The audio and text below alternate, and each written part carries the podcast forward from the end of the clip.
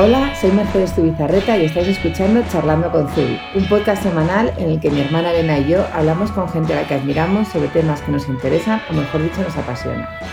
Hoy tenemos aquí con nosotras, que nos ha hecho muchísima ilusión, a Javier Aznar, más conocido como el guardián entre el centeno que la verdad es que nosotros desde hace muchísimo tiempo le seguíamos, le leemos por internet, tenemos su libro, y creo que pocas veces he llegado una entrevista con dos libros suyos encima de la mesa, preparadas para firmar el libro. Seguro que sí, seguro, que, sí. ¿Con dos? ¿Con dos? Teníamos que haber hecho una montaña. Podríamos haber traído más. Podríamos haber traído más, exactamente, porque tenemos más amigos que estaban todos como, que, que va el guardián, ostras, pues nada, eh, quiero ir, podríamos haber montado aquí una cosa en directo.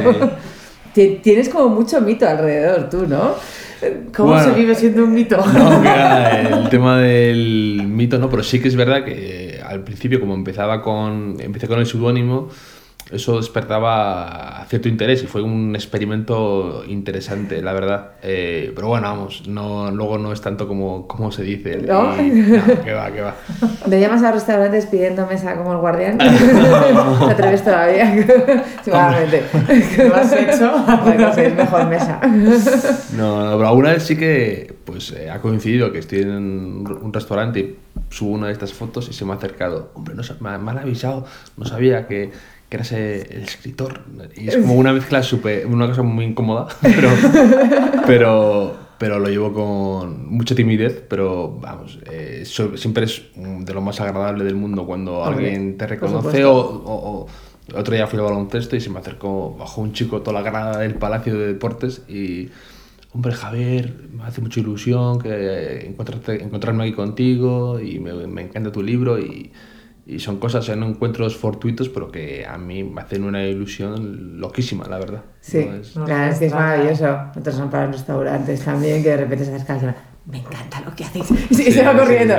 ¿Quién es? Suele, suele, ser todo muy, muy auténtico y de gente que de verdad. Es, fantástico. evidentemente no somos famosos, pero que, eh, ni mucho menos, pero que precisamente eso es lo bonito, ¿no? Que hay alguien te reconozca eh, muy puntualmente y que realmente admira o le gusta o le interesa lo que haces. Y eso es muy gratificante y, a veces es un buen recordatorio de, para, para decirte a ti mismo por qué haces lo que haces. ¿no? Claro. Es como gasolina para... Totalmente. Bueno, como eres una persona un poco misteriosa para el público general, cuéntanos un poco, aunque por tus libros podemos vislumbrar un poco tus vivencias y por, y por, lo que escribes.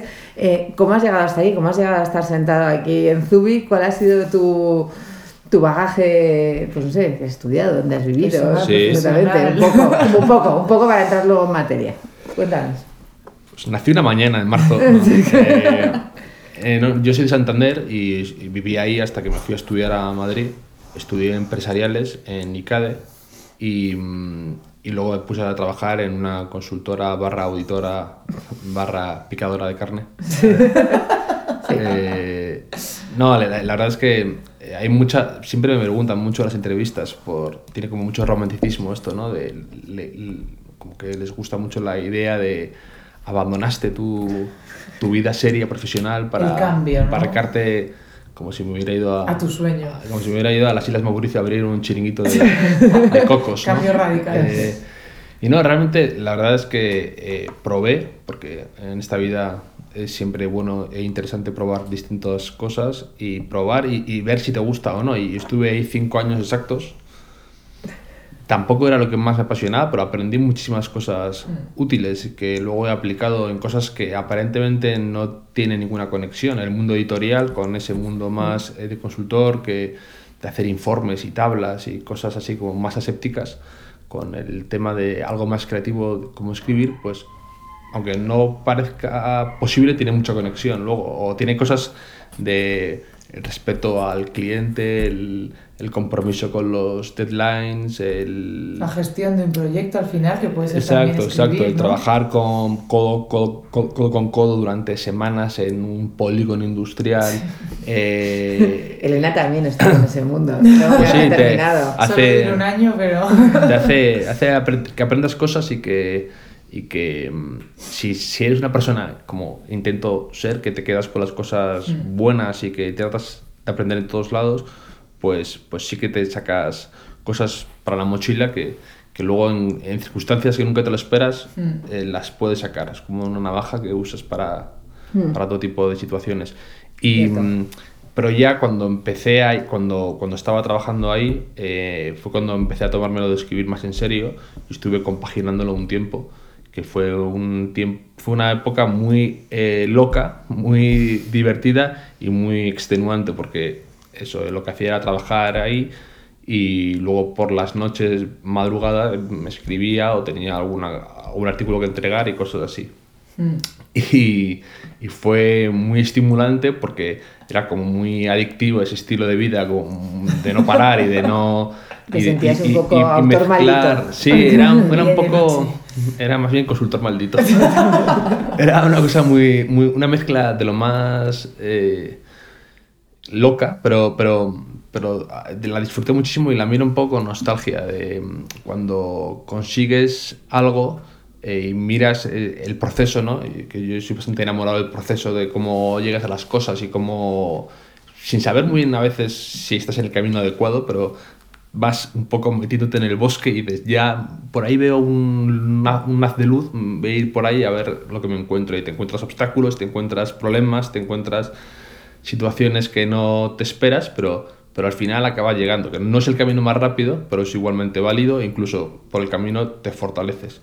Y, mm, y lo que pasó fue, fue eso, que, que hubo un momento en el que eh, ya tuve que decidir eh, que, mm, que dije, me tengo que tomar más en serio esto y sobre todo estaba rechazando muchas cosas que me parecían muy interesantes por un- con una cuestión de tiempo ya, que me mandaban un proyecto a, a- a Cuenca un mes y, y no Claro, podía estar donde tenía que estar, donde quería estar por el tema de, de escribir.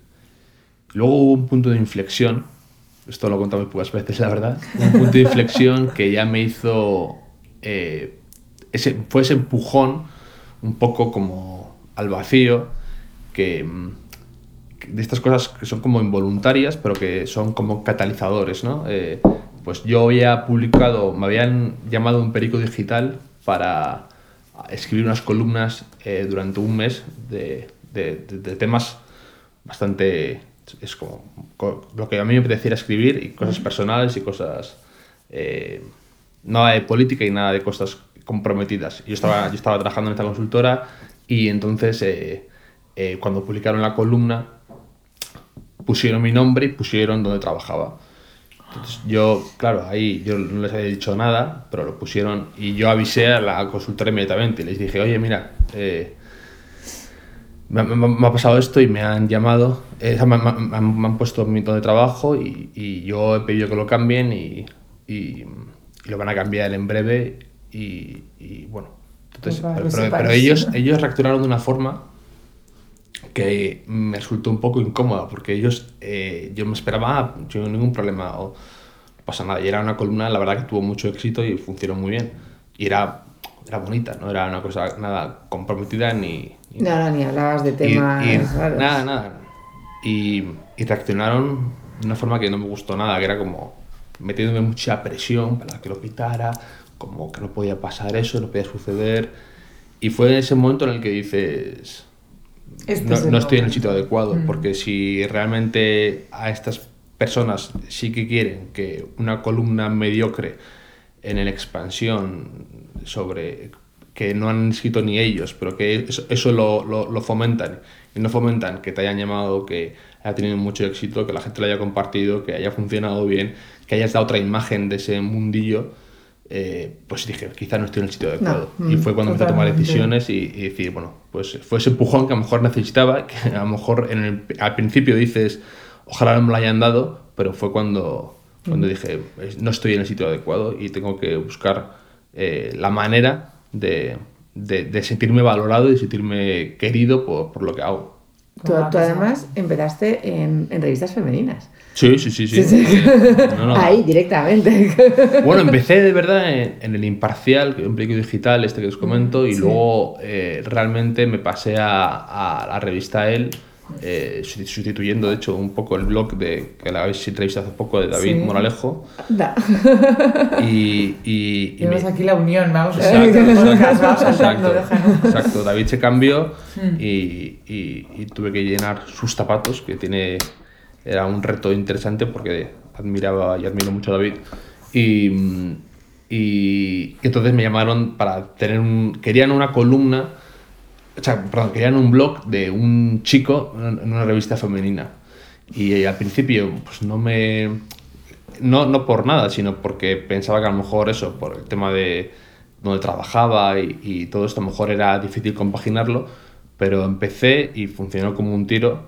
Y la verdad es que esa mezcla como de, yo siempre digo, como de... En, en fútbol los extremos diestros juegan por la, por la banda izquierda. Hemos metido una cuñita de Sí. fútbol que sabemos Sí, que eres sí. muy fanático. Pues entonces, esto es igual, un poco como jugar a pierna cambiada y, y- y me resultó muy, muy, muy... eh, funcionó muy bien eso, porque era un poco inesperado y... y- Como un elefante en una cacharrería. Sí, entonces... de- el punto de el- vista el- totalmente... este, una- una- un punto de vista masculino de revista femenina eh, dio mucho juego y era muy interesante y creó mucha fidelidad con la lectora eh, tipo de, de él. Y fueron... Ahí estuve tiempo... Luego de la- del blog pasó a la, colum- a la columna en papel Mm. y, y- y guardo un recuerdo maravilloso y fue cuando empezó todo y vamos, estoy a él muy muy agradecido por, por, por darme la oportunidad, por apostar por esa idea y por siempre darme todo tipo de facilidades. Y, y la verdad es que luego de ahí me he pasado a Vanity Fair y también encantado y con otro reto distinto, otro... eh, Es un es un momento además muy interesante para el tema de estas publicaciones y de revistas y, Y de tanto. los medios de comunicación. Es una época de cambio. Es una época de cambio, pero que eso a veces puede dar un poco de vértigo. Hmm. Todo tipo de, eso, de cambios, de nuevos eh, proyectos, nuevas historias se quieren hacer, de cómo te puedes adaptar a la situación actual. Y para mí me parece de lo más estimulante y, y- y de lo más... Es que siempre digo que es, es, un, es un reto totalmente, o sea, Es un estar reto. ahora comunicando, ¿no? Totalmente. Cristina, como el cambio, pues a ella, por ejemplo, contaba que era más periodista ahora que antes. O sea, ella se siente más periodista porque se siente como que llega y que conecta al final con, Claro. con la Que gente, mucho más que antes, que directas, publicabas ¿no? en una revista, soltabas, Claro, pero claro, no, no tenías luego todo ese feedback. O sea, Internet también nos ha dado la posibilidad de... Es una vía directa feedback, Exactamente. con el, con el otro lado. Y de sentir lo que feedback. sientes. Y yo soy muy, además, yo soy bastante, así como lees a muchos periodistas que son muy críticos con, con el cambio, yo soy todo lo contrario, la verdad, me, soy muy eh, creyente, digamos, en que las redes sociales, en que em, Internet nos, nos ha mejorado mucho como periodistas y como escritores y como Sí. en general comunicadores, porque es justo lo que comentabais de Cristina, ¿no? que, que tienes que cambiar porque ya no, no vale lo que antes valía, entonces No. eso siempre hace que mejores y que crezcas. Eh, por ejemplo, yo siempre digo que antes un periodista podía escribir casi cualquier cosa que salvo una carta iracunda del típico loco que le escribía al director o al periódico indignado, nadie te corregía, nadie te decía, mira, esto no es así, esto te has confundido, esto... Yo ahora yo tengo que tener muchísimo cuidado porque si yo digo algo, meto la pata, com- com- comento algo que no tengo que comentar, eh, soy imprudente, lo que sea, eh, va a venir gente en las redes sociales y va a haber va a haber alguien que me corrija y si yo digo una insensatez sobre eh, un tema de actualidad o sobre algo de derecho o sobre algo de va a venir un catedrático en derecho y me va a decir me va a poner los puntos sobre las IES con todo el sentido con, to- con toda la razón del mundo. Entonces eso hace que tú tengas que que, no, to- que no todo nivel, vale que tengas que mm, efectivamente Y tu exigencia, eso también lo hablábamos, ¿no? Que tienes una responsabilidad y un nivel de exigencia que tienes a todos tus críticos a, a golpe de mm, escribirte Clic. algo, a golpe de totalmente totalmente Y eso es una responsabilidad brutal y un nivel de exigencia brutal. o tú aprendes más. Cada luego, palabra, cada- Efectivamente, todo lo que comentas. Esto, esto es un buenísimo ejemplo. eh, que hay, hay otros, otras plataformas, otros formatos, que haya Sí. podcast, que desarrolles vídeo, que desarrolles otra forma de contar historias. A mí me parece, pues si lo enfocas bien y logras tal, una maravilla. Y bueno, yo quiero hablar, creo que la clave de tus historias es esa conexión que yo he vivido leyendo tu libro y tus historias. ¿Cómo consigues que nos sintamos tan identificados con los que escribes y lo que cuentas? Eres como una especie, yo siento, digo, está, está en mi cabeza, es como en mi generación, es la voz de una generación, como Lena Dunham con Girls y contando las historias reales de su vida adolescente. ¿Cómo lo consigues? ¿Cómo? Yo creo que eh, realmente em, es muy curioso eso, porque cuando yo empecé el blog y era un seudónimo, eh, la gente evidentemente no sabía ni cómo era, ni dónde había estudiado, ni qué edad tenía, ni cómo era, ni nada. Y me escribía mucha gente, eh, cada uno de un segmento distinto de la población, digamos, convencido de que hablaba de su vida o de su, entorno y todo eso. Entonces, cada uno, lo que yo ponía por escrito, ellos lo procesaban y lo digerían de una forma y lo metían como en su universo particular. Entonces, eso no es tanto que yo dé con las teclas de, de, una generación o de un momento, que sí, que es verdad que yo hago muchas cosas, referencias de cultura pop de nuestro, de nuestro ámbito y de nuestra generación, por así decirlo, pero mm, creo que es algo que va más allá, que es la, forma de escribir que tiene cada uno, que conecta a veces con, personas y esas personas eh, creo que, es creo que es lo bonito y la magia de escribir, que a mí me pasa que me leo a lo mejor un libro de 1920 o me leo algo de una persona que no tiene nada que ver con mi entorno ni con mi mundo,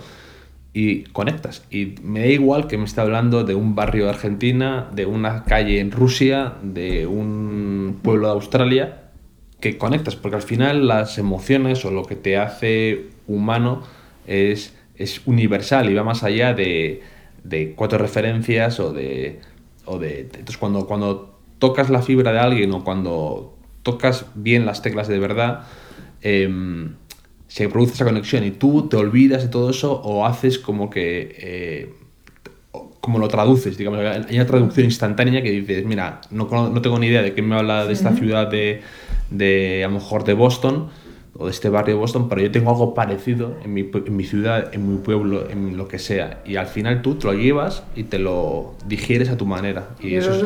Porque parte de las emociones y de la realidad, no tanto porque eso hayas vivido allí o tengas tal, sino porque lo hablas con tanta realidad y desde dentro que, que, llega, conecta directamente contigo. Sí, yo creo que además pertenecemos a una generación todavía como más eh, homogénea quizás somos la última generación homogénea. Ahora ya con las redes sociales creo que la gente ya, o sea, hay gente de tanto tipo, pero al final todos, eh, por lo menos en España, hacíamos un poco lo mismo. Sí, o sea, fueras a donde fueras, estuvieras en Santander, en Madrid o en Barcelona, teníamos más o menos... a Nueva York cuando tal, ¿no? Claro, sí, era como el mito de ir a Nueva York, volver de Nueva York, tal. Entonces todos teníamos un poco...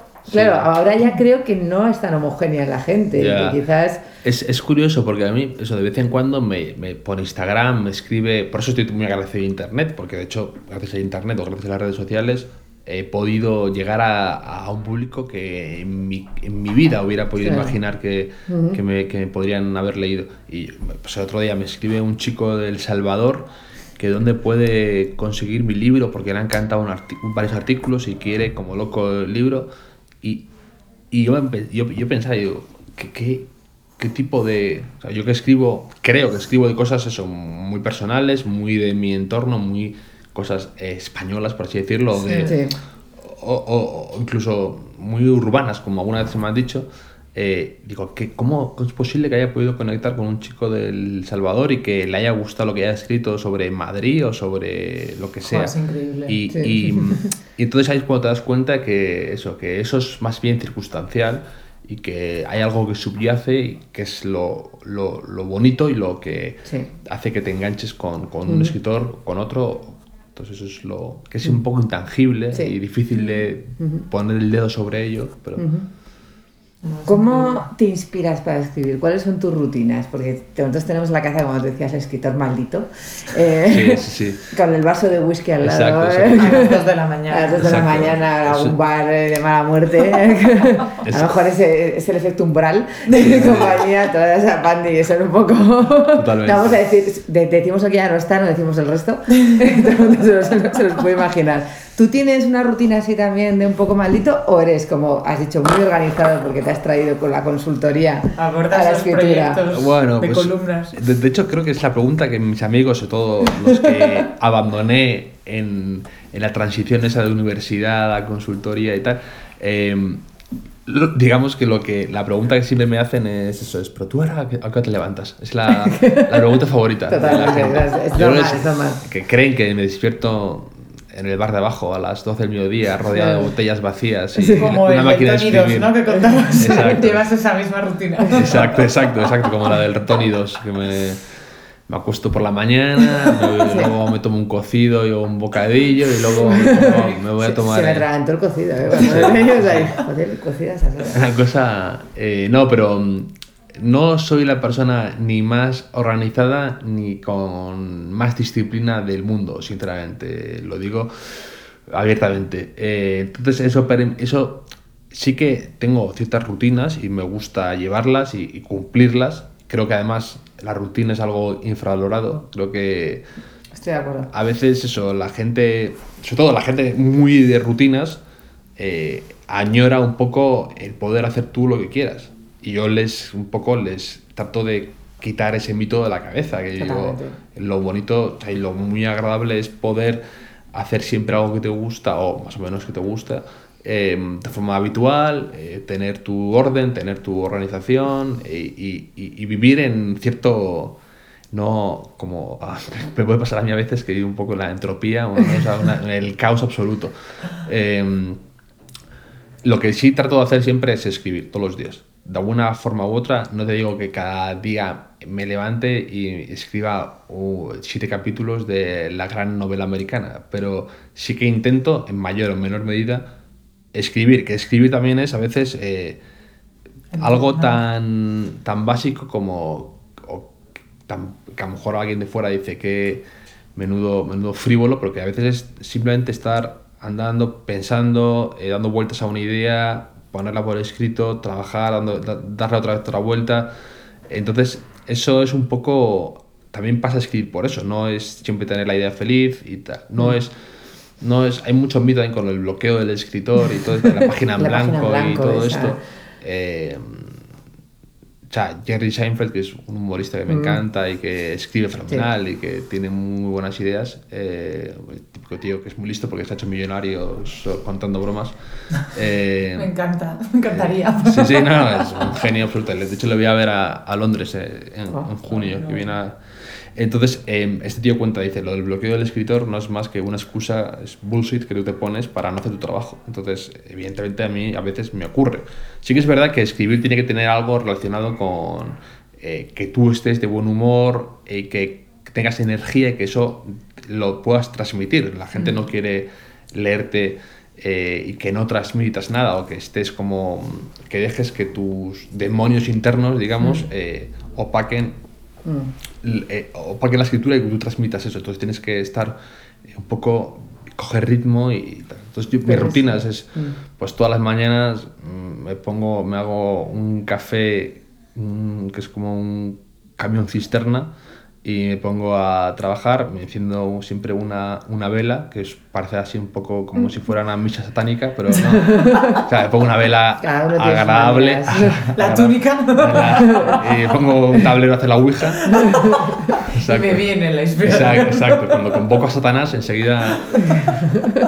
No, pero es, es, es siempre, me pongo algo que así, como me, me, gusta, soy muy friki de los olores y de las cosas así, entonces... Eh, mm me pongo siempre una vela y me meto ya como una vela que se llama biblioteca, es como de que ambiente, ah, entonces me meto ya como la dinámica y luego siempre hago, para mí el tema de, luego lo he pensado, que tiene un paralelismo con lo que hago yo de, deporte, que hago como siempre 10 minutos de calentamiento, que puede ser remo o correr, y eso es el equivalente a lo que hago yo de, de la vela y de ponerme a leer a gente que me gusta, una columna de un periodista que me gusta, alguien, un artículo en el New York Times, algo que me entonces ya voy cogiendo un poco de, de, sintonía, voy cogiendo un poco de velocidad, voy cogiendo un poco de ritmillo. Luego hago como cardio, ¿no? que son como cosas de matarme a correr o la bicicleta o tal. Y entonces eso es el equivalente a lo que hago de trabajar con artículos que tengo ya preparados o que tengo ya editar, que tengo que editar o tengo que, o que, tengo que avanzar, pulir, efectivamente. Y luego está la parte de fuerza, que son eh, hago en el gimnasio, son como todo esto que lo odio con toda mi eh, fuerza, que es todo el tema de sentadillas, de pesas, de cosas de mancuernas, que es una cosa que me supera cada día. Pues el equivalente a eso es cuando tengo que levantar, digamos, cosas de la nada, cuando me han pedido un artículo que tengo que empezar de cero, cuando tengo que, em, pues otros proyectos que tengo en la cabeza de un libro, de, pues, estoy trabajando en una cosa de una obra de teatro, pues cosas así, o de publicidad, también hago una cosa, e, esas cosas que tengo que hacer como de cero, de empezar de la nada, eso es como fuerza de, tengo que sacarlo, de levantarlo del suelo, de la nada, y, al principio cuesta una barbaridad y tienes agujetas y, y crees que es la cosa más inservible del mundo y que te odias y te sientes... Exactamente. Entonces ahí es como ese ejercicio que es más... Eh, te mata más. Pero que luego vas cogiendo... Coges enseguida, eh, digamos, la rutina, coges un poco la... Eh, sufres un poco los tres primeros días, pero ya luego vas, ya no es tan complicado. Y eso es un poco... Me encanta el símil, un poco con el deporte, yo creo que está cristalino. No, pues, pues un poco así, entonces mezclas un poco de aeróbico con anaeróbico y te sale un poco una cosa a la que puedes eh, vivir sin quererte cortar las venas eh, al llegar la noche, que es, que es mi, también mi día a día casi. ¿Y qué? Porque tú trabajas eh, solo. Sí, bueno, tengo que ir a la redacción de vez en cuando, voy a cosas, a reuniones, tengo, tengo al final, me, monto la semana de una, de forma que no esté, de no estar eh, muy solo, porque es verdad que yo me siento cómodo solo y valoro mucho trabajar sin jefes o sin gente que te diga em, demasiadas cosas. O, eh, me gusta mucho la independencia, eso es comodísimo y, y que valoro una barbaridad. Pero sí que es verdad que también eh, la ventaja que tiene esto es que al final yo puedo pasar la semana y, he tenido una reunión con la gente de Vanity Fair, que es gente brillantísima y, y, muy inspiradora. Eh, puedo hablar con gente de otros medios con los que colaboro. Puedo irme a, luego a una reunión con los de gente de las agencias de publicidad con las que colaboro y luego tengo alguna cosa, algún evento de alguna marca o cosas así que también eh, pues hablas con la gente de comunicación. Y al final eh, en cuestión de una semana has conocido un abanico amplísimo de gente que hace distintas cosas y que tiene cosas de comunicación em, de perfiles distintos y, y, al final eh, sí que tú te al cabo de la semana te quedas con con eso, con el intercambio de ideas, de pareceres, de cómo ven ellos el momento, la situación, todo. Y eh, intento, eh, por, eso, si al final estás tú solo mucho tiempo, eh, te quedas como muy... Si te queda muy... Eso, tienes que... Tiene que haber un poco de intercambio con otras personas porque si no... Si te abre las miras exacto, y tal. Exacto. ¿Y qué ha cambiado desde que empezaste con el seudónimo del guardián ahora Javier Aznar? Ha cambiado todo, que ha cambiado toda mi vida. Nivel de eh, responsabilidad. O sea, justo lo pensaba otro día con todo el tema este del, del challenge este de los 10 años de... Y yo hace 10 años, justo, hace, hace, justo 10 años, digamos, que eh, me hice la foto para, para un curso que tenía de contabilidad en la consultora esta. Hace justo 10 años. Entonces, el cambio de ahora, de tener un libro, de vivir de una cosa totalmente distinta, de... Eh, pues bueno, es como te hace pensar, te hace reflexionar. Y sí que ha cambiado mucho más. El proceso ha sido de lo más... Y lo del, lo del seudónimo es que empezó, de hecho, por, porque, claro, porque a mí no me dejaban escribir con mi nombre, incluso. Entonces yo, claro, me, me, tenía que proteger de alguna forma y, ¿no? y que no me y que no me echaran por, por, escribir de, por escribir que no, que no, que no les causara un problema a ellos tampoco. Entonces, como, a mí, y como tuve esa conversación con ellos, que me resultó tan, tan poco agradable, pues al final también em, pues dije, bueno, pues no, que no tenga nada que ver conmigo y lo mantengo totalmente en otra esfera de lo, de lo, de lo privado. Y, y, la verdad es que fue una, fue una época muy, muy, como muy divertida y que luego lo del seudónimo es que yo creo, yo tampoco quería, llegó un momento que tampoco quería, me daba un poco de, como si fuera yo Batman, ¿sabes? Que me escribía mucha gente, entonces escribía mucha gente a la reacción. ¿Conoces al guardián? ¿Has visto al guardián? Entonces todo eso como que me daba un poco, me daba bastante apuro, ¿sabes? De, todo el tema este. Además, eh, hubo una época además que escribía muchísima lectora a él eh, indignada porque decían que yo era una mujer eh, y que, que, yo era una mujer que habían metido ahí eh, para como para ganar al público femenino haciendo pasar por un hombre. Entonces como que se corrió la voz en cuestión de dos meses y, y, y no sé como que por un lado era muy divertido por un lado tío, tiene, tiene, esa parte de experimento de fake news. de, bueno y, la cantidad de veces que me han escrito eso, eso sí que es gracioso, me ha sido, eh, pero muchas, muchas veces, eh, pues alguna lectora, alguna chica que me escribe por, la, eh, por Instagram o por correo electrónico y me dice, me, me decía, qué bueno poderte conocer ayer y poderte poner cara. Y pues, yo ayer estaba en mi casa viendo una película y No, no, no salí ni hice nada. Y, y, entonces había mucho, había mucho suplantador de identidad. No. Sí, sí. Me, me, me lo creo. En las noches de Madrid. Sí, yo, les decía, decía, oye, pues mira, me quito el sombrero ante este chico que ha, ha usado todo tipo de argucias casi ilegales para poder sacar el teléfono de esta chica. Y yo decía, bueno, oye, pues si todo vale, me siento como si he dado un pase de gol. Eh, estaba, bueno, digo, al menos... Madre mía, al menos qué fuerte. Que, eh, Sí, entonces eso, esa parte de la, de la, del seudónimo fue divertido, pero que llegó un momento en el que eh, no, no, no, me gustaba tampoco vivir en como eso. en el misterio. En el misterio que tampoco que no tenía más de sí y, y en él eh, sí que es verdad que hubo un tipo que me decía, no, si lo puedes aguantar mejor porque, porque funciona bien. Da mucho juego.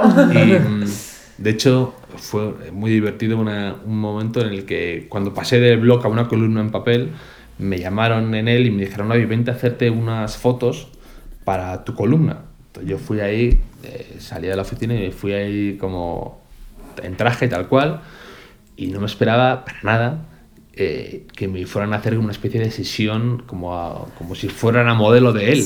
Entonces em, llegué, que tiene un ático ahí él y estaba en la parte, set de maquillaje? no, tenía maquillaje, tenía eh, a, dos fotógrafas, a la jefa de estilismo, como... Y, entonces lo recuerdo con, con yo que soy súper vergonzoso y muy tímido, lo recuerdo con terror el, ese momento de... Porque querían hacer algo como misterioso, ¿no? Entonces me, yo que soy súper inútil, me daba mucho apuro el tener que posar de una forma o... o entonces la la, me acuerdo que me hicieron un, un par de fotos que me, había como eran fotos como de inspiradas en yo qué sé pues en alguien como bailando con un sombrero. Me ponían o sea, además o me sea, ponían sombrero te con un libro o algo así me ponían un sombrero y ponían unas cosas y, y, tengo el recuerdo con terror de yo que soy súper soso para esas cosas la, la jefa de estilismo me gritaba con swing con swing ¿Qué muévete, es eso? muévete con swing. Digo, no, si no sé moverme con, con swing, ni con son, con ni, nada. Ni, ni, exacto, exacto.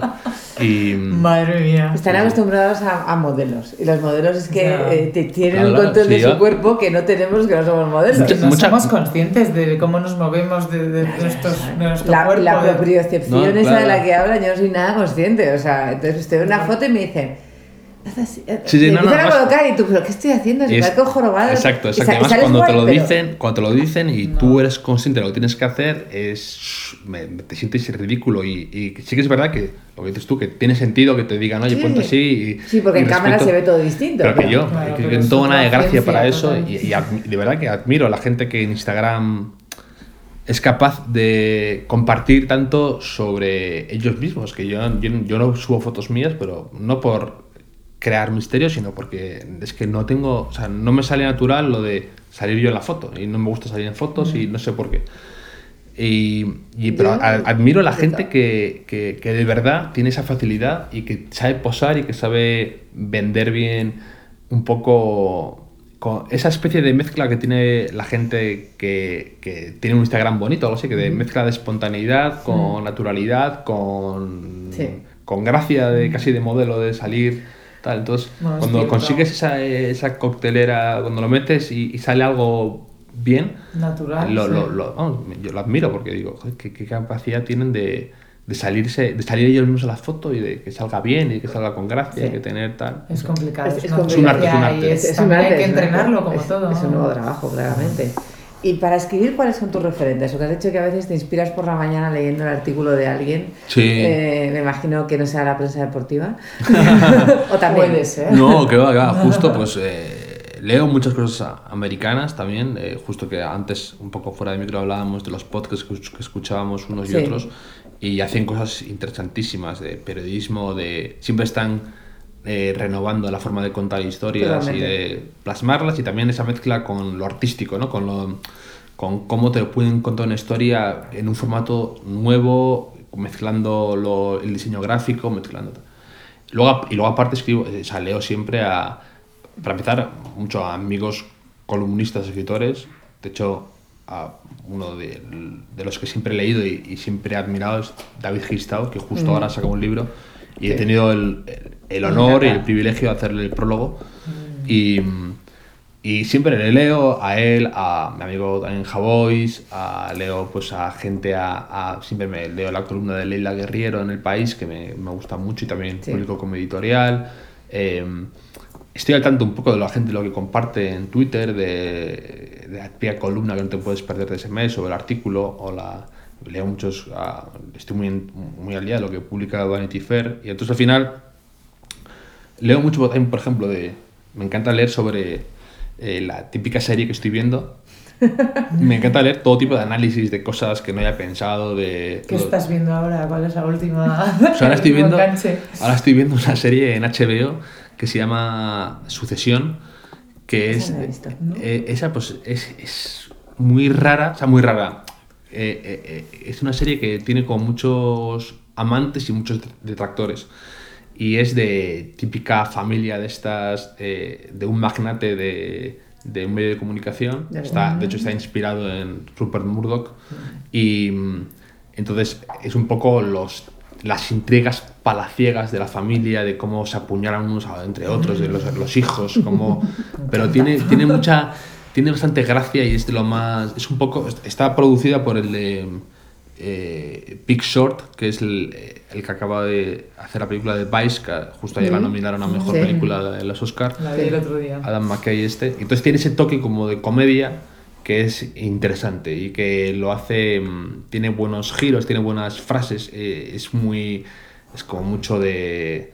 eh, todo ese tipo de sexo, amor, eh, dinero, cosas así como muy... Todo, todo iba al límite. Todo muy Pues, real. todo- entonces, Esto que nos entretiene sí, muchísimo. sí, entonces tiene, tiene ese rollo un poco... Eso lo lleva Vanity Fair. Exacto, exacto. Las portadas de Vanity Fair que De nos hecho, hace justo, justo ayer... eh, vi- Alberto Moreno de repente que te deja como wow. Exacto. Justo ayer vi un capítulo en el que mencionaban a Vanity Fair y decían, yo me crié viendo el, eh, las fotos de las fiestas de Vanity Fair. claro. Entonces se lo mandé a Alberto, de hecho. Total Y, mm, y, y sí, pero me encanta leer por ejemplo, esos análisis, esos lo que llaman recaps de ves el típico capítulo y te lees al- Sí, lo que sí. ha pasado, cómo lo he interpretado y tal. Entonces Sí. al final eso coge un poco esa, esa, esa, esa rutina de leer.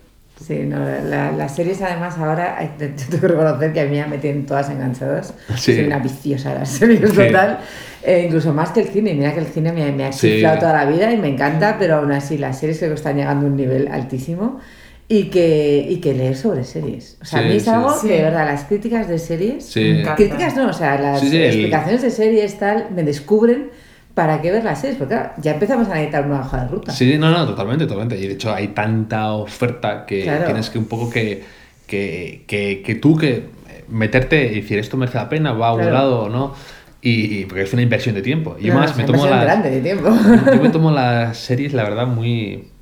Valga la redundancia, me tomo las series muy en serio porque Sí. eh, me gusta mucho fijarme pues, la estructura narrativa, cómo desarrollan una trama, cómo superan un poco obstáculos, cómo los personajes van evolucionando y van Sí. creciendo.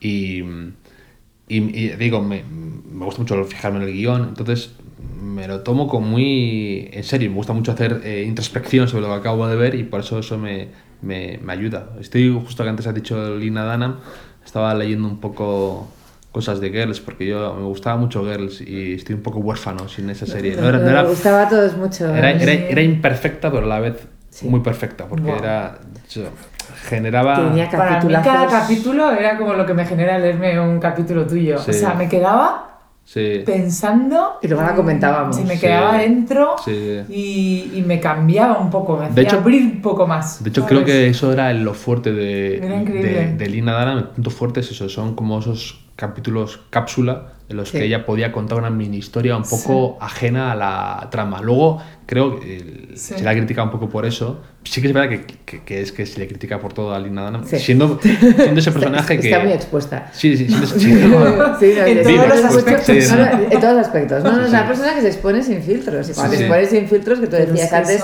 que cuando escribes hay que tener cuidado de tener referencias, ella tiene unas referencias muy claras gusten o no gusten. Sí, sí, sí. Que eso también es importante, porque a veces tú dices, bueno, eh, no me voy a meter en charcos de desinformación, pero es que mis referencias son estas, estoy orgullosa de ellas y a tomar por saco Hasta el demás. O sea, y de Ham es una persona que polariza muchísimo. Sí, polariza una barbaridad. Sí que es verdad que eh, a mucha gente lo que le ocurría con Girls es que confundían un poco al, al personaje con la persona, que era... Era fácilmente confundible. Es confundible porque, tienen... Pero a mí lo que me parecía que tenía muchísimo mérito de ella es que realmente se autoparodiaba. Y ella salía, cuando decías antes lo de... Creo que soy la voz de mi generación, que decía como al, principio de la serie, eso era ella que se ridiculizaba porque era, decía como, qué flipada soy que realmente he pensado esto y, y, lo digo y no tengo miedo a caer mal. Y eso es lo que yo valoraba mucho de esa serie. Sí que es verdad que luego ella, Lina Dana en persona, ha metido patas, porque es muy impulsiva, porque, porque toma cosas, eh, toma decisiones un poco inconsistentes o, apoya mucho el feminismo y luego critica a uno que la han criticado por el tema. Se, mete, en charcos sin parar, es muy, impulsiva. Pero, pero, pero en lo que decíamos antes de los capítulos, estos cápsulas que hacía eran maravillosos. Tiene una forma de contar una historia en media hora increíble. Luego, eso se la critica un poco por ser eh, que no desarrollaba también los personajes o que eran súper cambiantes a Marnie cambiaba, no tiene nada que ver. tenido unos bandazos. Sí, no, era así, era totalmente inestable. No, tenía ni sentido. Sinceramente. es que a lo mejor ahora las mujeres también son muy Marnie. Hay gente ¿eh? A lo mejor hay mucha Marnie suelta, más de la que la gente se cree. Pero, entonces, pero, pero sí que, pues eso, entonces las series, eso, eh, estaba leyendo un poco un perfil suyo de nada, a mí me gusta, eh, me gusta un poco ver cómo eh, se, se, está desarrollando el tema, pues un poco esto, lo que decíamos del periodismo, que ya no solo es periódico, el periódico papel o una revista, tiene que ser más cosas. Pues igual, igual en realidad con el tema del cine, de las series que tú comentabas, que ya no hay eso. Acabamos de ver como como Roma, que se estrenó en Netflix, eh, está, es favorito para los Oscars. Eso me encanta ver esas cosas. O sea, odio cuando la gente es muy reacia a todo tipo de cambio. Yo digo, mira, eh, o sea, yo soy el mayor enamorado de ir al cine, voy siempre a los Renoir Retiro, en versión original, más pasta no puedo ser, eh, más, eh, o sea, me meto muchísimo en el tema de, o sea, me, me, aferro mucho al tema de, de, defender un cine de verdad, no me gustan nada los cines a, a las afueras, de, de centro comercial, como tal, pero que creo que todo es compatible y creo que además una cosa lleva a la otra. O sea, si tú consigues que una plataforma como Netflix ofrezca algo muy interesante, una película, la gente vuelve a engancharse al cine de verdad, al cine bueno, a la calidad, cosas así. Entonces, yo creo que o sea, la gente es como siempre muy... Em, le encanta como pensar que esto es el apocalipsis, que es el final del mundo como lo conocemos, y creo que al final no vemos tantas las oportunidades que eso puede traer como por simple miedo, que nos atenaza y que y que eso está en como el tema de las librerías, que yo soy el mayor eh, consumidor de las librerías, el que va siempre ahí, el cliente, me encanta dar charlas en librerías y tal. Pero no puedes estar demonizando al mismo tiempo Amazon, porque, mm. pues porque tienes que vivir con eso. No vas a cargarte Amazon o no vas a... Porque Amazon ha cubierto muy bien una necesidad que la gente quería. O sea, la gente, pues, trabajo por no sé qué, a veces no puede ir a una librería o, o está acabado el libro o lo que sea y tienes que vivir con eso. Y, lejos de tal, sino que yo, eso, como escritor, eh, me encanta que mi libro lo compren en librerías me encanta que lo compren en, Amazon y que... Pues, son, canales que amplían la difusión. Y claro, y, que, y que además eso, cuando si consigo que hay gente que me escribe, oye, pues hacía mucho que no me leía un libro y con tu libro me he vuelto a enganchar a la lectura, pues eso es gente que luego a lo mejor va a una librería y compra un libro que, que no estaba previsto mm. en su presupuesto anual. Y entonces todo esto hace que tienes que fomentar las, las cosas y las cosas se fomentan haciéndolas. Entonces, lo importante es que siga habiendo libros, que siga, da igual el formato, da igual la Kindle, papel. Eh, mm que, te lean en cualquier situación. Cualquier... lo importante es que nos compren. Que nos lean, pero que nos compren. Exacto, exacto, Lo importante es, subir en el ranking de venta. o que escuchen el podcast. O que... No, todo, todo. Y, evidentemente, por ejemplo, esto que hacéis es que a mí me hace una idea buenísima y que además, a lo mejor, a simple vista dices, no tiene una que no tiene una, repercusión inmediata. O sea, no una oyente tuya eh, tu oyente te va a comprar mañana, eh, va a venir a Zurbano 22 a compartir una cosa. Pero sí que es verdad que tú creas fidelidad, que estás dando contenido, que estás dando algo que, que, creas un vínculo, una cosa más eh, personal con tu cliente, con tu lector, con lo que sea, y eso es eh, muy importante y muy válido, sobre todo hoy en día que tienes un montón de rivales, de competidores, de... Eso tienes que... No se puede competir con productos, nosotros vamos más allá, o sea, nuestra misión va más allá, ¿sabes? Es construir, compartir, eh, enseñar, aportar. Exacto, ser, útil y compartir. Y es lo que yo creo que los, Mercedes, la gran defensora, es el medio y largo plazo, no es el ahora, la venta de la hora. Claro, no, es, que... crear comunidad, tribu, ¿no? Sí, es que la tribu, al final no sabes a dónde nos va a llevar esto. Está cambiando todo tanto que ya, ya solamente hacemos cosas que nos gustan. Y si a mí esto me gusta y estaba enganchada, pues eh, oye, si a mí me gusta, sé que a gente que me sigue le, va a gustar, porque al final todas tenemos gustos similares. Pero lo que decíamos de si lees esto y piensas que es para ti, pues si hmm. compras tu vino, sigues, prácticamente lo que yo haga también te va a gustar a ti. Entonces, siguiendo esa política que tenemos de comunicación, pues era como, oye, estoy tan enganchado a los podcasts, es que yo creo que va a flipar la gente, porque es divertidísimo. Claro, claro, claro. me pongo hasta para correr. Sí, sí, yo con los cascos puestos con el podcast. Y de, hecho, de hecho, yo lo, se lo digo a la gente, que, que me gusta mucho más correr con un podcast que con música. Sí. Porque me meto más eh, y me abstraigo más y consigo. Yo sufro menos con un sí, podcast. Sí, sufro menos, sufro menos. te acompaña, Sí, te acompaña y es más. No me distraigo más y consigo, efectivamente, que yo tampoco soy el gran eh, corro por el retiro y que, porque siempre me da una pereza infinita. Pero cuando tengo un podcast me hace como ilusión. Digo, ah, mira, tengo este, este tengo este guardado que dura 45 minutos, me viene perfecto para mi carrera y, y, consigues meterte en el circuito y, y de verdad abstraerte. Y lo que decías tú, yo es que pienso igual. Yo Hay un escritor que se llama Lawrence Wright que dice una cosa que me encanta que es, yo, él decía, yo solo hago cosas ya muy divertidas o muy importantes. Y yo pienso igual, yo digo, yo, a mí me gusta hacer cosas, de verdad, que son muy... O sea, que me satisfacen mucho personalmente y que me lo paso bien y que realmente soy feliz y soy mm, yo mismo y que me entretiene y que me aporta. O hago cosas eh, que son importantes porque tengo que hacerlo y, ahí hay cosas, compromisos, hay cosas, pero que es... Eh, no hago cosas por no hago cosas por hacer, no hago... Ya he aprendido un poco a decir no. Eh, eso es más difícil. Gran aprendizaje. y, y luego, eh, eh, pues eso, intento un poco em, que eso prevalezca sobre lo demás. Mm. no, que no se interprete como que la vida es jauja y que hacer cosas que solo me, me satisfagan de un punto de vista hedonista, sino no, es hacer cosas que yo creo que son divertidas y cosas o cosas que son importantes para, para mí o para la gente de mi entorno. Entonces al final eh, lo, me, es muy útil, ¿verdad? Cuando lo pienso, digo, no, no, yo lo pienso así igual. Digo yo, esto es, esto es, o esto te divierte, o, y hay veces que dices, es que esto, es necesario esto, hacerlo. Si esto no es ni importante y no, en el fondo no me divierte nada. Entonces no voy, no lo hago. No... es un buen hay que aplicarlo tal cual. ¿Y cuáles son tus planes de futuro? ¿Qué tienes así en mente? Nos has hablado ya de algunas cosas libro. en las que estás trabajando, libros, eh, algo de teatro y tal. Pues el segundo libro, la verdad, tengo algunas cosas en mente. Lo que pasa es que al final eh, es complicado. Mm, el tema de los libros es. Publicar es, es, relativamente fácil, sobre todo cuando has publicado ya y, y el libro, pues gracias a Dios, ha funcionado muy, muy bien. Y ahí tienes posibilidades eh, de publicar. Y publicar un segundo libro es, es, fácil.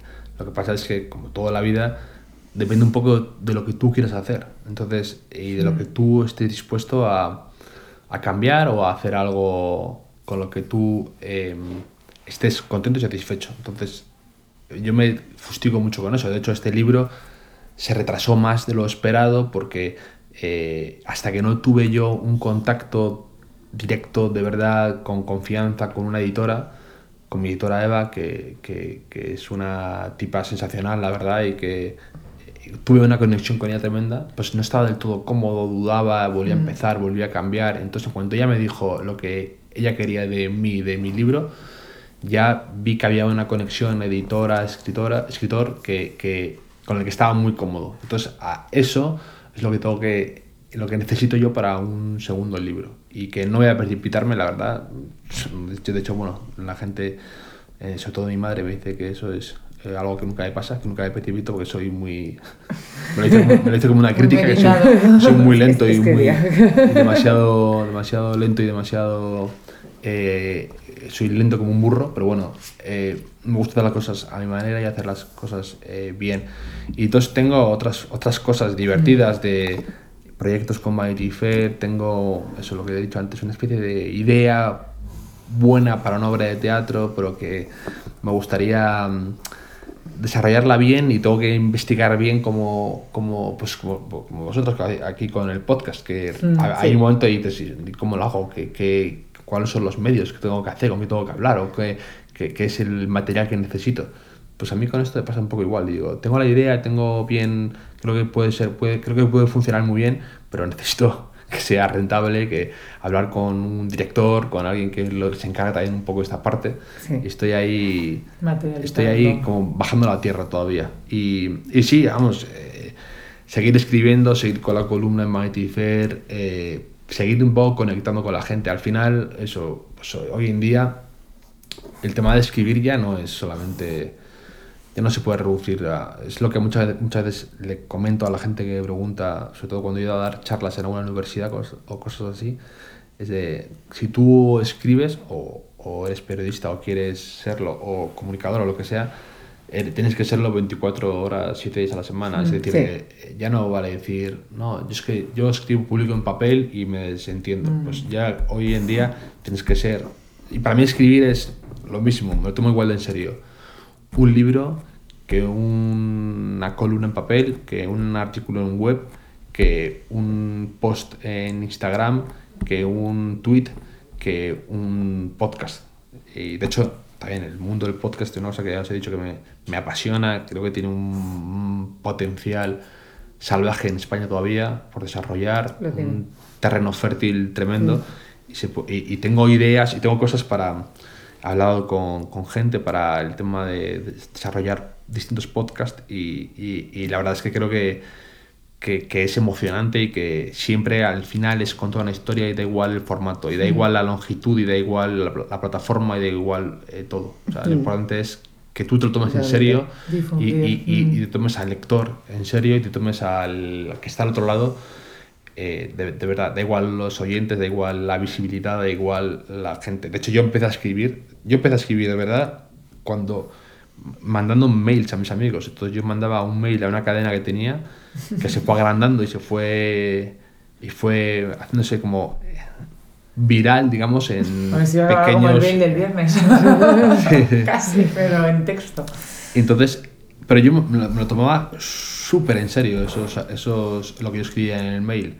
Y, y, y, en el fondo eso, cuando tú te lo tomas en serio, da igual, el, incluso a veces echo la vista atrás y digo, joder, tenía, el mérito con eso, es decir, que me curraba los mails, me curraba como si lo fuera a publicar mañana en el New York Times. Entonces, ese respeto hacia el lector, hacia ti mismo, eso es sagrado. Y, si lo tienes, lo tienes y lo vas a cumplir siempre y, lo vas a mm, intentar en todo lo que hagas. Entonces, eso mm. es un poco lo que siempre tengo en la cabeza y trato de transmitir a la gente cuando me pregunta. Eso es fundamental. Nosotros en todo lo que hacemos intentamos poner el listón lo más alto posible. Y, pero es el, el, respeto al otro. O sea, mm. vendas un producto, tendrá que ser el mejor producto que puedas fabricar. Eh, comuniques algo, la mejor comunicación. pese a que somos bastante kamikazes, nosotros, tú te lo piensas todo más, nosotros somos todo lo contrario, tu madre está orgullosa. Porque el, primer podcast, como te dije, eh, simplemente me dijeron, hay un técnico de sonido, ¿cuál grabadora compro? Vale, al día siguiente estábamos haciendo un podcast y no teníamos ni dónde alojarlo. Pero yo ya había empezado, yo, ya lo había lanzado. Admiro, admiro muchísimo eso de la gente y de hecho me gusta rodearme de gente así que no tiene como yo que parálisis por análisis, ¿no? Que es como al final, al final quieres tomar la decisión correcta y lo vas posponiendo porque como no tienes esa seguridad de que estás haciéndolo bien, te vas mm, tú mismo poniéndote dificultades. Y yo admiro a la gente que dice, mira, creo que he hecho, eh, eh, creo que con estos tal se puede hacer, eh, se puede empezar. Entonces ya luego vamos viendo cómo vamos eh, solventando los posibles contingencias. Todo al revés. O sea, en una semana conseguí sacar el podcast, pero a base de, de machaque. O sea, pero siempre lo, lo, hago así, cosa que le pone a Elena un poco los nervios. Sí, yo soy un poco más la analítica del dúo. No, pero eso, pero, pero también le dejo en plan, siempre que sea pequeño y que la inversión sea controlada, le dejo en plan, haz, pruebas con Coca-Cola y luego ya pasamos a lo siguiente y ya compras el siguiente kit, el siguiente tal. Pero hombre, probar y ver, ¿sabes? Es que yo necesito probar la realidad ¿sabes? Ver tal, probar con algo pequeño, testar y para adelante. Igual que empezó Zubi con un bolso cosido por Mercedes, echas 50 unidades y, y en casa, ¿sabes? Sí, sí, Y luego ya, eso, efectivamente. y piensas, a lo mejor. Tú empezaste así también, con un mail y me dices, Esto es lo mejor que, que he podido hacer. Y luego, eh, efectivamente, dices, a lo mejor, al pasado el tiempo, dices, a lo mejor podría haber hecho esto mejor. O mira, he aprendido que esto funciona mejor de esta forma. Pero lo aprendes. Lo aprendes es un entrenamiento. estás entrenando. Nosotros estamos entrenando. Ahora, cuando, cuando, cuando nos dicen que. ¿Cuánto tiempo hace enseñar la colección, el primer año fue un drama, ahora vamos a toda velocidad, porque lo único que estás haciendo es mejorar lo anterior. siempre tienes que mejorar un poco sobre lo anterior, pero claro, ya llevas muchos años, por tanto la mejora es, es más rápida. Sí, sí, no, y como toda la vida, que tú puedes ver muchos tutoriales en YouTube y leer muchos eh, libros sobre cómo nadar, pero hasta que no te metes en la piscina o en el mar, eh, no nadas de verdad. Entonces, por mucho que tú teorices y yo me pasa a mí eso, yo soy el mayor eh, experto en ese tipo de cuestiones, de que al final me puedo estar leyendo seis meses un tema todo teórico y, y, no tengo ni el traje de baño. pero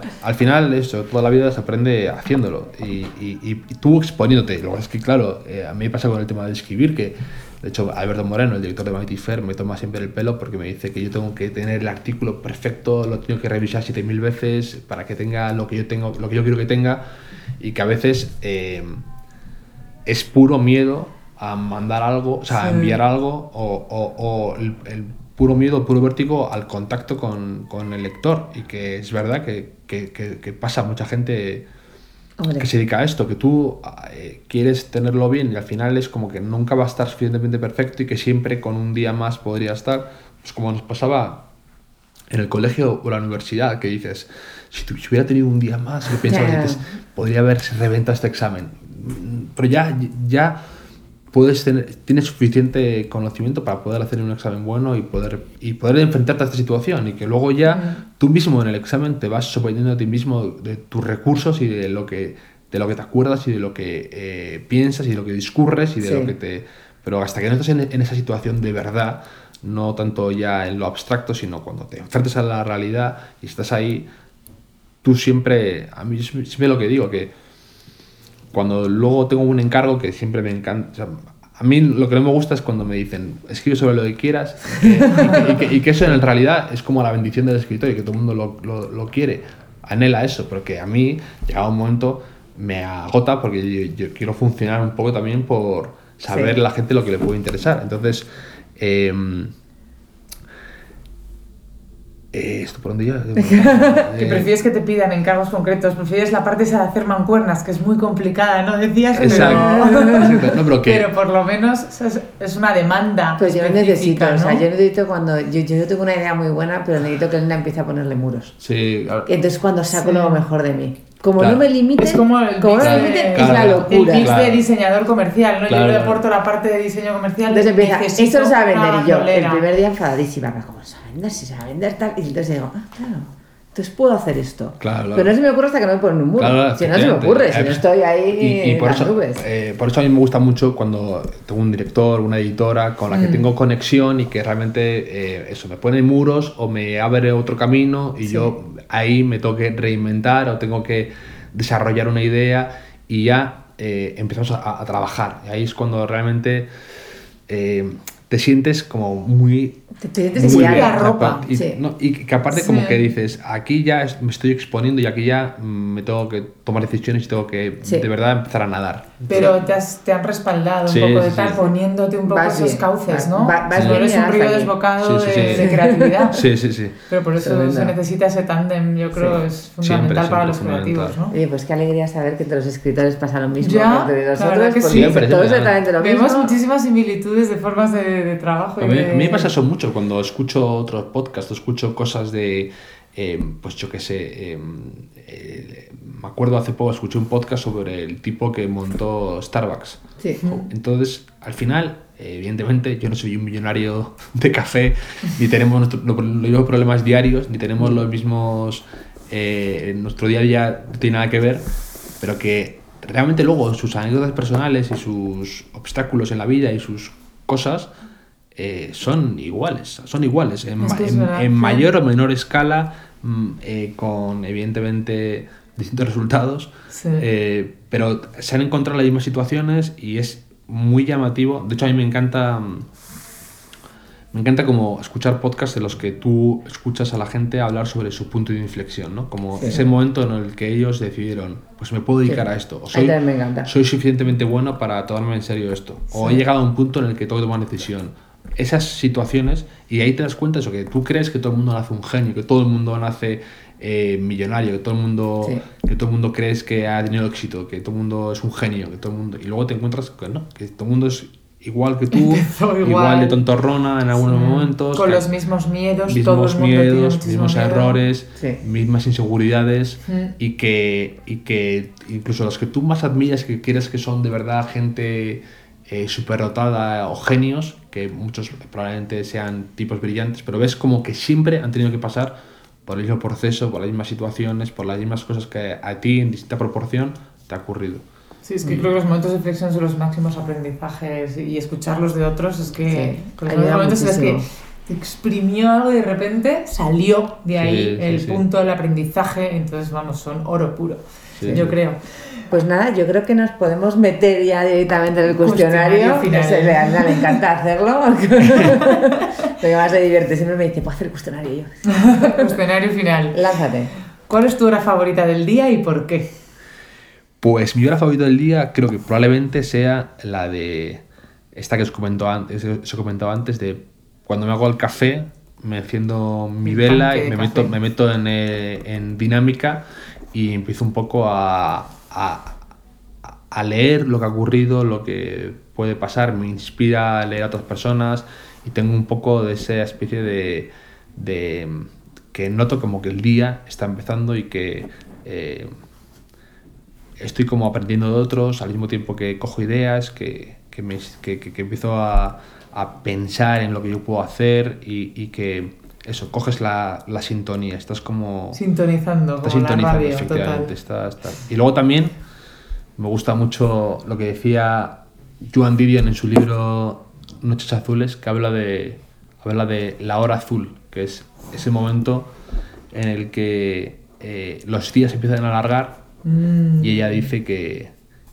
que cuando empiezan a pasar de primavera a verano y los días, hay un momento en el que dice que tú te ves y que en un espejo, o sea, en una ventana, en un escaparate y que de repente a las 8 de la tarde por ahí es mucho más de luz, hay como un momento crepúsculo de luz muy bonito y él habla de eso, de la, ella habla de la hora azul, como de ese, de ese momento que sabes que, que es efímero y que va a acabarse relativamente pronto, porque luego entra el invierno, Vuelve otra vez, pero cuando sí. estás como, está como la ciudad despertándose, la estación haciéndose más largo, más larga, los Sí. días son más eh, aprovechables, esa situación que es momentánea y que vas poco a poco como cada día un poquito más, ganando días y, o y ganando luz, esa hora me encanta, es preciosa esa, esa- eso que habla Joan Didion. Me encanta. ¿Cuál es tu palabrota favorita, si dices alguna? ¿O cuidas mucho tu Ah. lenguaje como buen escritor? Oh, no, Seguro que cuidar- alguna. Cuidar, cuidar mi lenguaje, de hecho, fíjate, eh, yo en mis artículos metía de vez en cuando algún taco y mi editora se cargó todos mis tacos. Y era No como me lo puedo creer. Pues es naturalidad, sale no, de pero dentro. Sí que, es verdad, sí que es verdad y estoy muy de acuerdo que, que los tacos, sobre todo en escrito, eh, son un atajo de un escritor mediocre. O sea, que, que sí, yo soy muy partidario de que un buen taco, bien dicho, Mm. es naturalidad y que muchas veces eh, es, más, es, es- es más expresivo un taco bien dicho que, que- que explicar en dos frases porque estás atónito. ¿no?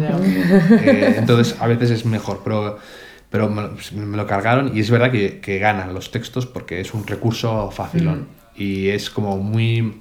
es querer impactar mucho eh, con poco. Y al final eh, no, no es tanto. Pero por ejemplo, yo, más que tacos, es lo que, con lo que he disfrutado mucho últimamente y que es con lo los insultos y expresiones argentinas.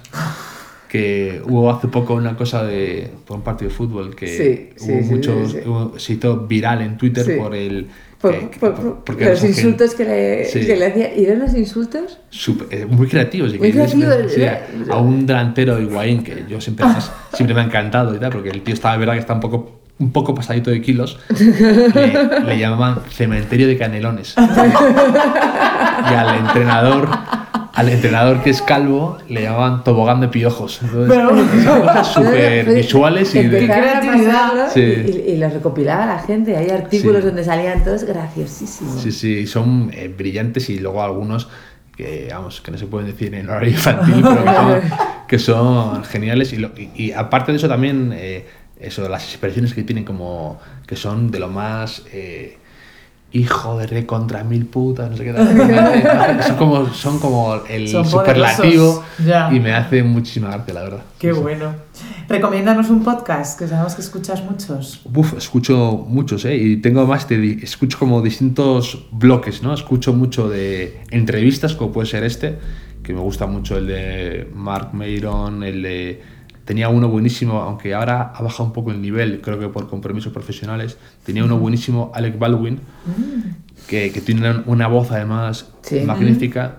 Y tenía entrevistas pues con Lina Dunham, con Sarah Jessica Parker, con Aaron Sorkin, con actores, directores, escritores, magnífico. Yo creo que ahora por el tema de compromiso ha bajado un poco el nivel, pero de verdad, y además era un tipo que hacía, hacía preguntas súper inteligentes, era como muy eh, ingenioso, te contaba, pues que al final eran muchos colegas de profesión y compartían anécdotas personales y ese podcast me, me- siempre me ha encantado. Y luego también escucho otras cosas como de True Crime, soy un auténtico No. consumidor loco de todos estos eh, casos, casos me de encanta. asesinatos, cosas así para resolver, pero sobre todo los que, los que están bien hechos. ¿eh? O sea, no me gusta lo sensacionalista ni lo amarillista, me gusta esas, esas cosas que han hecho de Las verdad investigaciones. un trabajo de investigación potente, con periodismo serio, con eh, que tienen son historias que me encantan porque es como un corte transversal a toda la sociedad. Entonces ves ves eh, que ha fallado la policía, ves el trabajo de los abogados, ves el político de turno que hace demagogia, ves eh, la- el típico mejor eh, que caso que ha pasado en la América más rural y son como para ti Wow. alienígenas que viven en otro planeta. Entonces ves como todo tipo de gente y de actores secundarios y players, como así decirlo, que participan en esa especie de, de caso real que dices, además, ¿cómo es posible que haya podido suceder esto tan tantas coincidencias, tantas cosas extrañas? El fiscal que, que no para de poner puras falsas y todo ese tipo de cosas de conspiranoicas me, me- Es lo que la lo- realidad supera la ficción lo- siempre. Totalmente, total. y hay unos historiones tremendos. Y cuando se hace bien el trabajo ahí de un podcast es sensacional. Hay uno que escuché hace poco que es la eh, segunda temporada de. Eh, ¿Cómo joder, cómo se llama? Up, up, eh, eh, a ver. Damos fe, viene con los cascos enchufados al móvil desde Sí, sí. primera hora. No, no. Como- es que este, este que que de hecho le han dado unos premios y tal. eh, El problema es que ya no nos quedan horas para escuchar tantos podcasts. Entre las series, los podcasts y trabajar un poco. Sí, sí. Yo a veces estoy escuchando, estoy trabajando al mismo tiempo. Esto es como... Sí, me es capaz de tener en plan una serie, el podcast y... Sí, yo lo conozco. Yo necesito ruido para, para concentrarme. La gente no lo entiende, pero cuanto, más, yo también, yo me gusta. cuanto más mogollón hay, Mm. mejor me concentro. Entonces, eso, mm. me pongo una serie, me pongo taller, una histérica, mira. Sí. viendo una serie al mismo tiempo que estás preparando tal. Multitasking, sí, futuro. O sea, no, no sé, me, es me aíslo. Para, para, mí, para mí me parece lo natural, de hecho, ¿no? O sea, como que tú tienes que trabajar, o sea, tú tienes que vivir o trabajar en un ambiente normal y, y eso, no me, no me, gusta trabajar en una iglesia, ¿sabes? Que sí. con todo silencio y todo... Necesitas... cosas que me bombarden. Sí, sí. Y... Madre mía. El, el podcast que se decía se llamaba... Eh... Joder, que acabo de ver, espera. o sea, es el multitasking. Eh, este es el famoso Eso es lo que os pasa, ¿no? ah, sí, perdón. Eh, se llama In the Dark.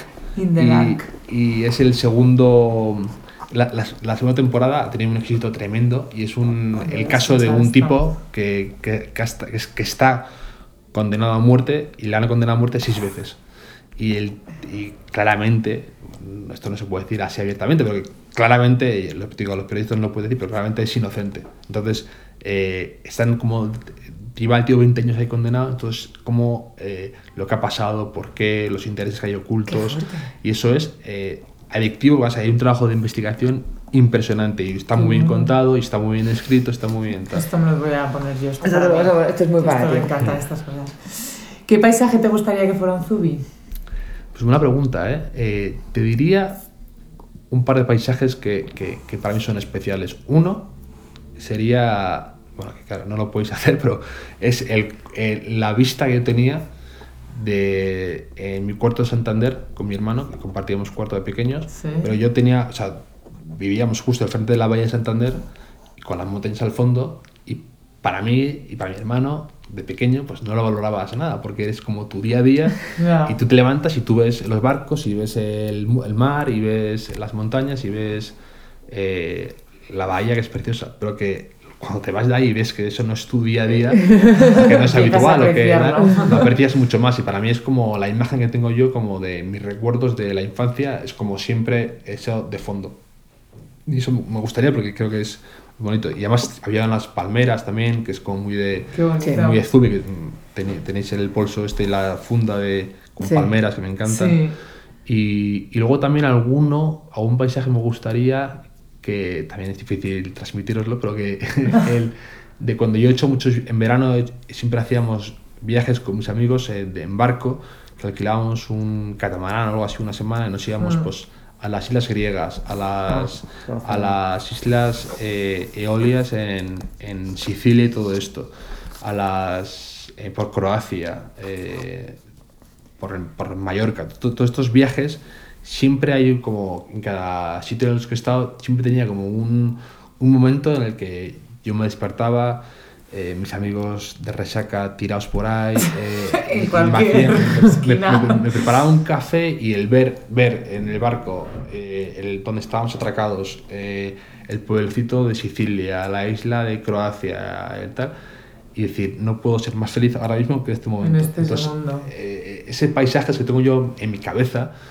eh, me, me, me, gustaría verlos en alguno de vuestros bolsos o de vuestras fundas y todo esto. Sobre todo por algo eso, que me recuerde a eso, ¿eh? no, tal cual, evidentemente, pero decir como un poco sí, lo que es lo que pasa antes. nuestros bolsos, que ven una playa de Barabé y les lleva la de Lanzarote, que es la suya, la de tal. Al final eso es otra vez la identificación. Exacto, lo que tú te llevas a tu terreno y tú lo, lo procesas de tu manera. Y, Estas flores son mis hortensias de, de Galicia y no son, son de Croacia, pero ¿Sabes? Al final te estás identificando. no son hortensias, y de, pero gambilla. Y de hecho os iba a decir de bugambillas y tal, porque también de pequeño, de cantar, de, casa de, la casa de que tenían mis abuelos y, y, mis tías abuelas y tal, que pasé mucho tiempo ahí, eh, también, también quería tener algo de eso, pero justo lo he visto aquí al llegar y he dicho, mira, pues ya, ya tienen... ya, hay algo parecido. Y, justo igual, lo, he procesado inmediatamente a mis recuerdos. Es la identificación, ¿no? Sí. ¿A quién te gustaría escuchar en Charlando con Zubi? Tú vienes aquí, oh, eh, o sea, recomendado, fue una pregunta de, de Dani de Vivo Producciones, ¿a quién te gustaría? Y dijo, me encantaría que trajeras a Javier Ana y dijimos, le traemos. pues ahora tú pasa el testigo, ¿a quién nos traemos? Lo escuché ese podcast con Dani y además se pareció, estuvo brillante Dani, estuvo de verdad muy ocurrente y muy... Me dejó el listón muy alto. Y además lo escuché, estaba yo en China, estaba esos días en China y que me habían mandado una cosa de... Me habían mandado a entrevistar a Cindy Crawford y a Sandra Ambrosio y a Nicole Kidman. No es verdad. Pero que, una cosa que en ese momento. Esto, es una forma de hablar. esto debería haber salido antes, ¿no? En la sí, debería haber salido antes. Pero por favor, deberíamos no, empezar por ahí. No, no de hablar de mí, sino de Cindy Crawford. Pues, Cindy Crawford, la verdad, que era, ha sido de verdad lo que tú consideras eh, algo parecido como un mito de tu adolescencia para mí era Cindy Crawford y me encantaba siempre y, y, cuando fui a hablar con ella me dejó eh, impactado eh, porque tiene una, naturalidad, una forma de hablar, una, un sentido del humor, unas tablas que, que que de verdad te, te echan para atrás, te, te, te, impresiona, te paraliza un poco. Y de, de, hecho me dijo, haces, haces, preguntas muy profundas tú, ¿eh? y en ese momento ya hasta que bueno, Exacto, exacto. Madre mía, me, me, acaba de clavar en el corazón. Hago lo que quieras.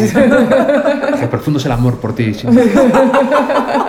eh, de rodillas. Pero además, pues, tenía ese aspecto como de chica, no sé cómo decir, eh, iba como en una cosa de omega y tal, y en vez de ir como... Eh, de querer impactar tal, era como con una chaqueta, con una camiseta blanca, pantalones vaqueros, medio descalza. Siempre una, ha sido la vecina del lado guapa. Una facilidad. además, y te hablaba, de, te hablaba de cosas de su día a día en la playa de Malibú con sus hijos y lo que le gustaba hacer y el que se levantaba y hacía surf. Y entonces era como, de verdad, parecía. Yo, ya llegó un momento más en el que yo era como si de verdad lo estuviera oliendo. ¿sabes? El, Malibú, el, recién este de la playa, eh, me transmitió todo eso. Era como, parecía hecho como si viniera con el, pelo como de salitre, yo qué sé, yo me está ya en mi cabeza. Entonces nos propones entrevistar a Cindy. Sí, conclusión. Lo intentamos, ¿eh? yo intento. Voy a estar en California el mes que viene, así que me voy a Malibu, me planto en la playa y espero que salga a hacer surf por la mañana. O sea, yo creo que lo, puedo seguirlo. Lo, lo, lo, conté en un artículo que, que es bastante ridículo porque yo, en un momento de enajenación transitoria, digo, bueno, le voy a llevar mi libro dedicado. Yo qué sé, no, no lee castellano, pero que el, por mí, por, por, por mero por puro satisfacción personal he quedado mi libro. Y ahí en China yo, en el hotel, dije, no, esto es demasiado ridículo para, para, para, para darle mi libro a Cindy Crawford, además como de una cosa de un monumento a tu ego ridículo. Entonces le voy a ahorrar, le voy a ahorrar la vergüenza a Cindy Crawford de decir, ah, sí, me, me, me voy a leer. Y ahora tengo, ahora tengo en mi casa un libro dedicado a Cindy Crawford, que, que el que me lo lea, dice, pero tú Podemos hacer una subasta en México del libro que nunca llegó a Cindy. Porque tienes un libro dedicado a Cindy Crawford, como más como si lo tengo, lo tengo ahí como preparado, ¿no? Una, una estantería de Cindy Crawford para Alessandra Ambrosio, para, Yo para Jessica Chastain. Que hacer es, si, una segunda vez te las pones delante, ahora sí tienes que hacerlo porque eso es el destino, clarísimamente. No, y, y, el, el, y, el, podcast, que me, me, me puedo agarrar, el podcast de Dani estuvo fenomenal y además lo tengo muy buen recuerdo por eso, por estar yo yendo por Pekín, que tenía que irme a la muralla china y, y escuchando los, vuestro podcast, como haciendo compañía, estaba yo más solo que la una en China en esos días, y, te hacía compañía y, es como establecer esa especie de conexión.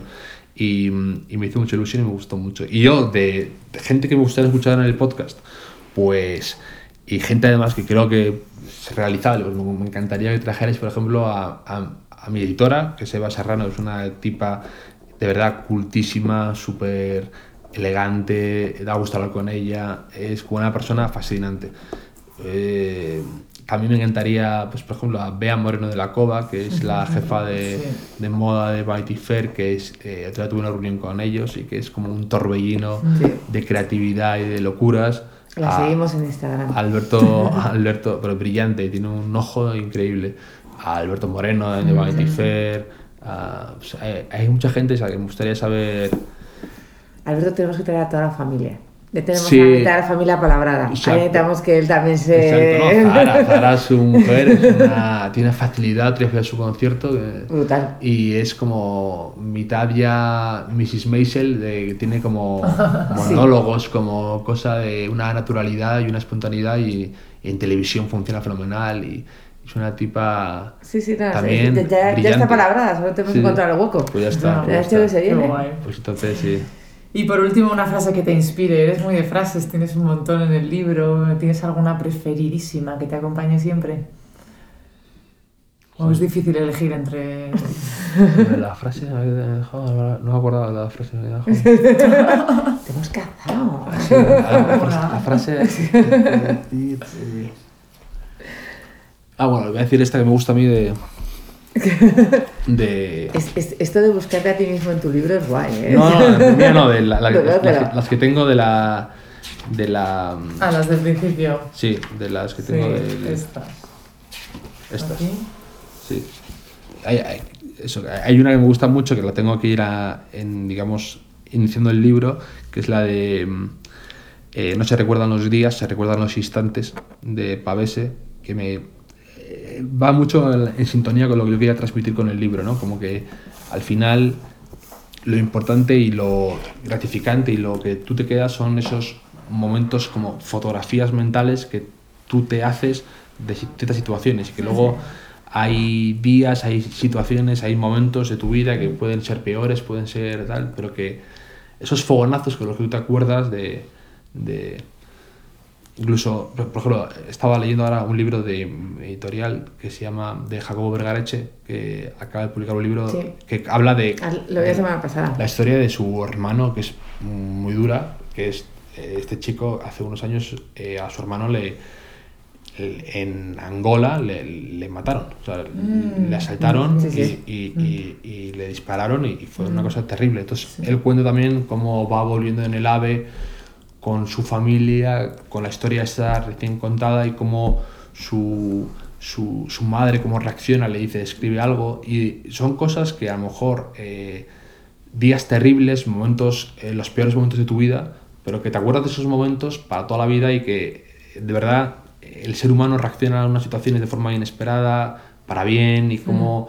Y, y esas, esas situaciones, esos que son como momentos efímeros, como si te van de las manos, eh, son los que se te quedan por encima de todo lo demás. Y cuando piensas que algo es horrible y que estás en el, el más, en el hoyo más grande de tu vida, miras luego atrás y dices, eh, y te acuerdas de esos momentos en los que te, sorprendiste a ti mismo, mejoraste, creciste como persona, aprendiste, eh, compartiste algo especial. Entonces, esos momentos puntuales, eso como, como sobre todo en este, situa- en este momento que es todo como de Son Instagram y de, shots. y de compartir todo y de y de stories y de fotogramas y de, fotogra- y y de fotografías y tal, eh, eh, lo que tú no pondrías ahí porque no lo has podido plasmar. Eh, esa especie de Instagram personal en la cabeza que tenemos todos de momentos especiales que ojalá tuvieras una, una, una capacidad para hacer fotografías mentales, ¿no? pero esas cosas que dices aquí, en este momento soy feliz o he aprendido o... pues, Pues nada, no es que Bueno. yo me quedo con en este momento soy feliz. Estamos Sí. encantadísimas de haber detenido, hemos terminado, ha sido un trago duro.